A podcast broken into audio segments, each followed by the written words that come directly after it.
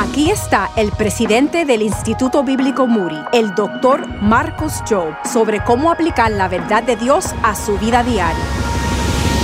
Te hago una pregunta. ¿Te has enojado con alguien esta semana? La mayoría tendríamos que decir sí. No quería, pero sí. Efesios el capítulo 4 nos dice, enójense, pero no pequen. No se ponga el sol sobre su enojo, ni den oportunidad al diablo.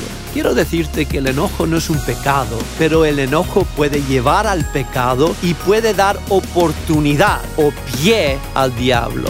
Esta semana declare, me puedo enojar, pero no pecaré de ninguna forma cuando me enoje, para no dar oportunidad al diablo. Pasos Audaces con Marcos Joe. Obtén más información en pasosaudaces.org.